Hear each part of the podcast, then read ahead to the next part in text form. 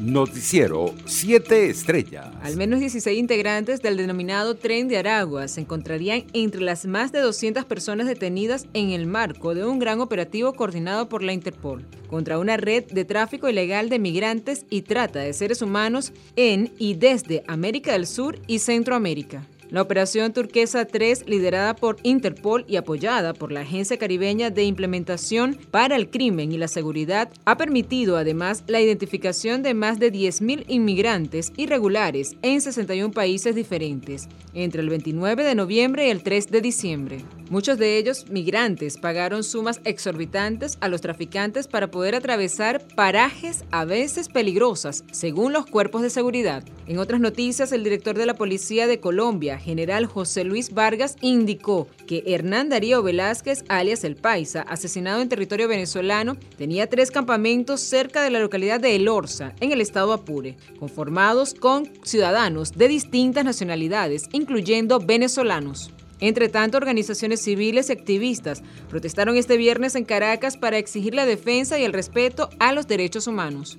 Los ciudadanos se concentraron en la céntrica Plaza Morelos de Bellas Artes para denunciar las vulnerabilidades que han sufrido y que aún padecen los venezolanos en medio de la emergencia humanitaria compleja que afecta al país. En el estado Táchira, tres reclusos que se habían escapado de una cárcel del sector La Vega, grande del municipio Córdoba, fueron recapturados luego de ser vistos en un velorio pidiendo comida.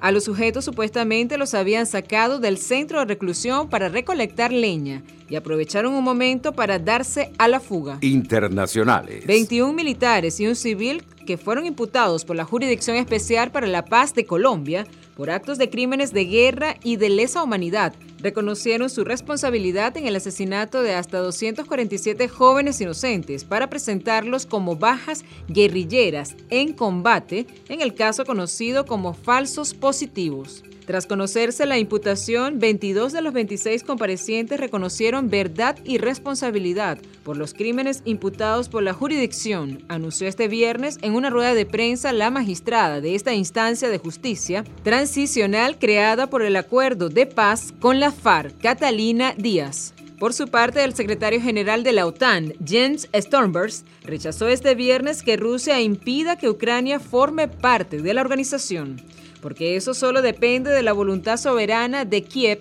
para integrarse o no a la Alianza Atlántica y de sus miembros para decidir si la aceptan. Stormberg, que compareció ante la prensa en París junto a los ministros franceses de Exteriores Jean Evers, Le Drian y Defensa Florence Parly, reconoció que Ucrania no es actualmente miembro de la OTAN y por lo tanto no está cubierto por las garantías de protección. Entre tanto, la Organización de Naciones Unidas para la Agricultura y la Alimentación, FAO, informó que los recursos del suelo y del agua en el planeta presentan importantes niveles de deterioro debido a las actividades humanas.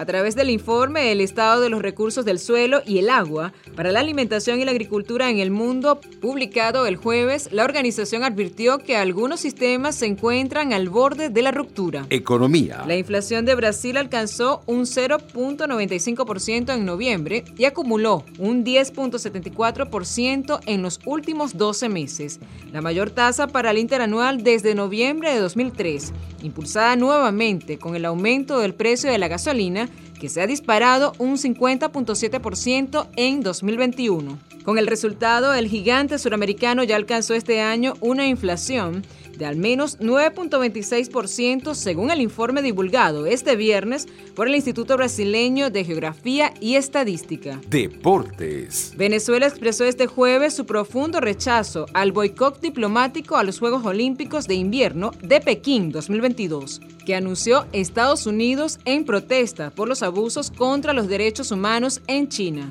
La República Bolivariana de Venezuela expresa su profundo rechazo ante la posición expresada por la Secretaría de Prensa de la Casa Blanca de los Estados Unidos, anunciando un ataque diplomático contra los venideros Juegos Olímpicos de Invierno y Juegos Paralímpicos de Invierno a realizarse en la República Popular China.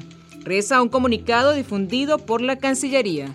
En la misiva aseguran que se trata de un acto desesperado y alarmante que forma parte de la campaña de desprestigio y manipulación emprendida por un pequeño grupo de países en contra del indefendible desarrollo de la hermana nación China. Noticiero 7 Estrellas.